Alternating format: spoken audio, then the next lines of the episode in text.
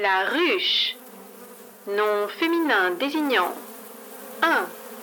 L'abri aménagé pour un essaim d'abeilles. 2.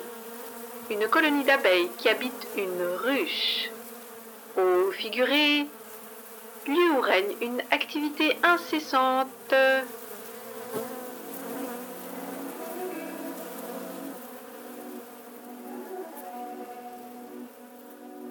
La ruche de Shanghai, malgré le béton ambiant, foisonne d'abeilles aux talents multiples et variés. Elles produisent du miel et de la cire, bien sûr, mais aussi des livres, des services, des business plans, des objets, des idées, des concepts, des histoires. Elles donnent leur temps et leur énergie à leurs proches, leurs amis, leurs collègues, les gens qui les entourent et à la ruche aussi. Elles sont créatives, déterminées, intelligentes, courageuses, engagées, solidaires. Elles sont plus ou moins impatientes, plus ou moins peureuses. Certaines ont même le vertige. Bref, elles sont plurielles et elles font du bruit. Régulièrement, nous allons en découvrir une ensemble. Ce mois-ci, nous avons eu le plaisir de recevoir Sophia Liu, réalisatrice et productrice. Elle nous a parlé de son arrivée à Shanghai et de ses premières impressions, mais aussi de son séjour lors de ses études en France, à Paris. C'est un court métrage intitulé Ne te retourne pas, qu'elle a réalisé en 2013, qui a marqué un tournant dans sa vie et sa carrière. Elle reviendra sur sa réalisation, la devise qui la guide au quotidien, mais aussi sur les femmes qui l'ont toujours inspirée. Et il y en a beaucoup, pour notre plus grand bonheur. Je suis Edwige, bienvenue dans le podcast Les Entretiens de la Ruche, le réseau en action des femmes francophones de Shanghai.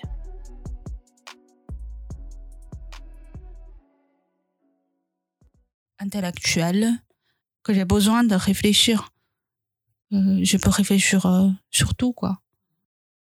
Créative. Je crois que tout le monde a cette créativité. Après, c'est vraiment à quelle euh, mesure tu exploites ta propre créativité. Passionné. Je, je suis toujours mon cœur. Souvent, ça peut créer un peu des choses en désordre ou des, des chaos, mais j'aime bien. J'aime bien parce que il y a la passion derrière, ça, ça vibre.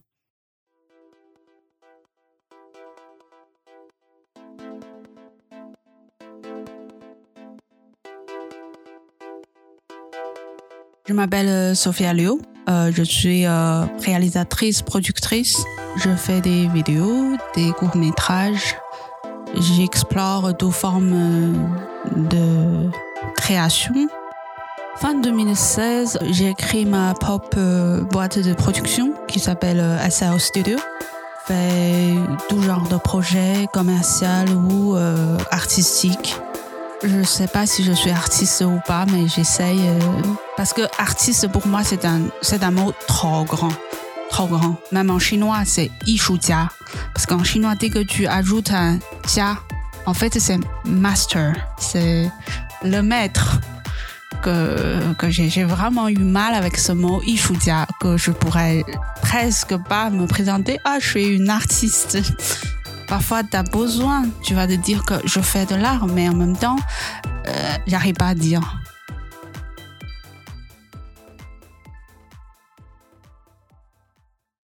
Je suis arrivée à Shanghai euh, vers la fin 2014 quand j'ai ma, mon master, j'ai décidé de rentrer en Chine et la ville que j'ai choisie, c'était Shanghai. Shanghai, en fait, ce que j'aime le plus, c'est il y a un côté, c'est un peu le mélange de futur et du passé. Tu vois, il y a, il y a le style euh, de New York, aussi le style de Paris. Il y a le, il y a le, il y a, de tout en fait. On peut trouver tout euh, ici qui m'a surpris, je me rappelle, c'était en 2014, 2013.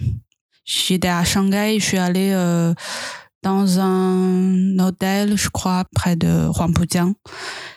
Et euh, c'était sur euh, 70e étage, un truc comme ça, un grand tour là, et je vois euh, dans la nuit de Shanghai. Quand j'ai vu ça, je me suis dit waouh, je, je peux pas y croire, c'est mon pays, tu vois, tellement futuriste et que tu vois tellement des possibilités et la prospérité. Et là, je me suis dit euh, faut venir, c'est le futur ici.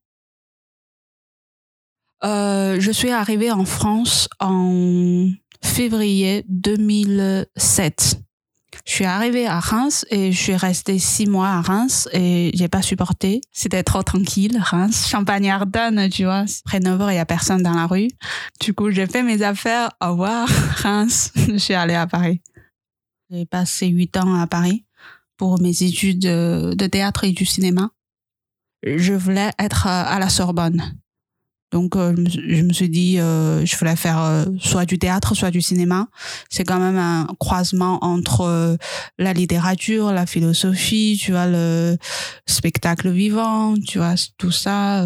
Il y a un côté de jeu qui me fascine. Et donc j'ai quand même choisi Paris 3 parce que c'est le département de théâtre et c'est à côté de cinéma. Donc je pourrais faire les deux. Je suis restée à Paris euh, jusqu'à fin 2014. Oh là là, tout, tout moment que depuis. Euh, mais ce qui me manque le plus, si je peux résumer, c'est la culture et euh, les amitiés.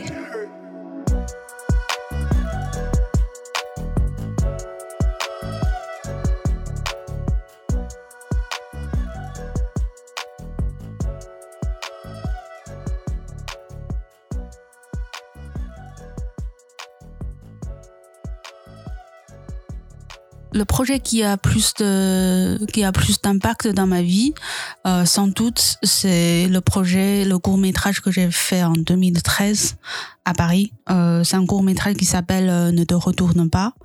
Euh, qui a le même euh, titre qu'un long métrage euh, assez connu, mais on, on avait choisi ce titre, c'était pas pour être le même avec l'autre, c'est juste on trouve que c'est le c'est le meilleur choix.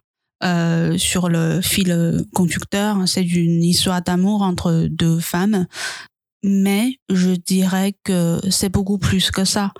Parce que ça parle, ça parle un peu de, tu vois, quand on est jeune, quand on a 20 ans, on a dans sa vingtaine, on cherche encore le sens de la vie, on, on est dans un autre euh, pays, dans une autre ville que, que son propre pays natal. Et il y a beaucoup de choses qui sont là, qui a besoin d'interroger, de s'exprimer. Du coup, ce que je fais, c'est de faisant ce film et en partageant avec le monde entier que j'essaie de trouver un peu de sens de vie. Et euh, pourquoi ça m'a ça m'a plus euh, impacté? Parce que c'est quand même un projet, je dirais même pas un projet, c'est presque une partie de ma vie que j'ai un peu résumé sous forme euh, de film. Mais à la base, c'était c'était comme si j'étais dans un impasse que je pourrais pas me me sauver, que je j'étais là obligée de trouver une forme d'expression pour euh, pour me sauver, sinon je je vais me noyer, sinon j'allais me, me noyer on avait euh, discuté avec des copains du cinéma, il s'appelle Benjamin. Euh, du coup, on avait décidé de monter un projet de film ensemble, un court métrage, mais à la base, on n'avait pas imaginé d'aller aussi loin. Mais en fait, c'était au moment de casting, on a on n'a pas du tout imaginé. J'ai reçu euh, 200 ou 200 ou 300 candidatures de des actrices euh, à Paris. Ce sont tous des actrices euh, professionnelles euh, et j'étais étonnée. Et du coup, j'ai fait deux semaines de casting. euh, et finalement, quand j'ai vu les deux actrices euh, sur l'écran enfin, jouer ensemble, tout le monde sur euh, sur le lieu à, à ce moment-là était bouche bée. Tout le monde. Et là, quand j'ai vu ça, je me suis dit non mais c'est pas possible. Faut qu'on fasse ça euh, à tout près. Il faut que ça ça vive, il faut que ça sorte, il faut que ça devienne réalité. ça m'a surpris parce que ça a quand même projeté sur 20 ans de festivals au monde entier. Qu'il y a tellement des inconnus qui ont vu ce film, qui ont touché. C'est plus qu'une récompense. C'est c'est un partage, euh, ça donne du sens dans la vie. Tu dis que t'es pas seul, que t'es, que les gens te comprennent. Enfin, même si c'est loin, même si tu les connais pas, mais il y a une, il y a un écho, il y a une résonance. Du coup, je me suis dit, dans la nature euh, humaine, profondément, on est tous les mêmes, on a tous besoin d'attention, on a tous besoin d'être aimé, d'être considéré, d'être euh, compris, quoi. J'ai vraiment beaucoup voyagé avec ce projet. Bah, juste pour la post-production, je suis allée en Suède pour la musique. Je suis aussi allée à New York. J'ai aussi voyagé en Italie pour un festival à, à Torino. Voyagé en Allemagne, la ville qui s'appelle Karlsruhe. Comme il y avait un petit succès international, du jour au lendemain, tu deviens une réalisatrice tu sais même pas qu'est-ce qui s'est passé et que ça ça a été passé comme ça. Et que tout d'un coup tu vois euh, dans tous les festivals euh, pas tout hein, je veux dire c'est plus euh, underground independent et LGBT milieu vraiment LGBT du coup c'est genre du coup d'un du jour au lendemain tu tu dois te présenter en tant que réalisatrice et que tu dois t'accepter en tant que telle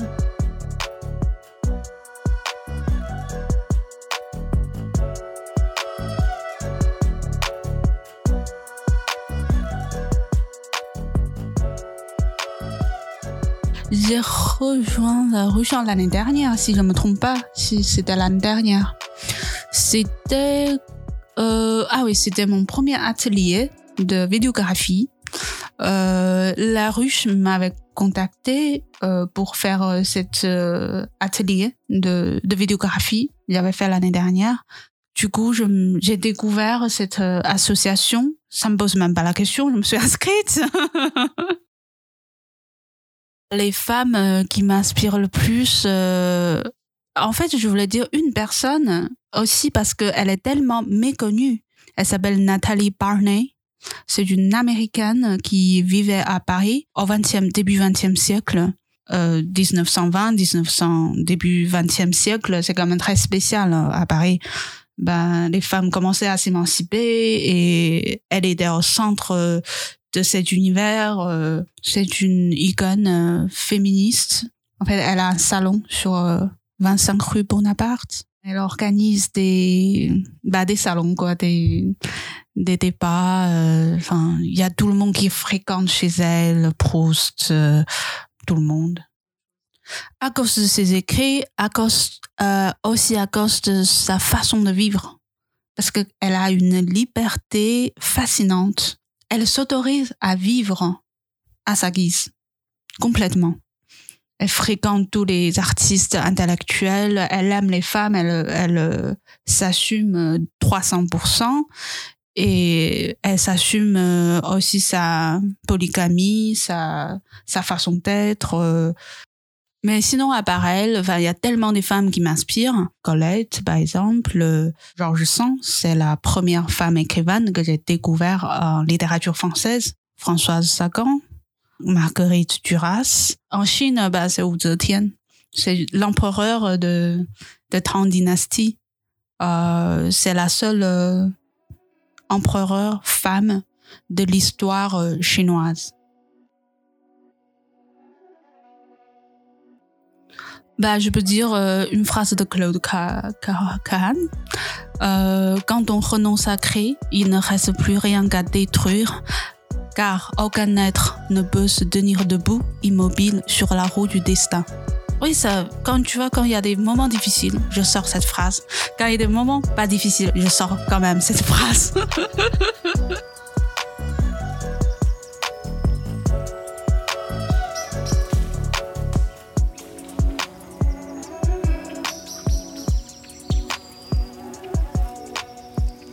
d'écouter Sophia Liu dans le podcast Les Entretiens de la Ruche, le réseau en action des femmes francophones de Shanghai.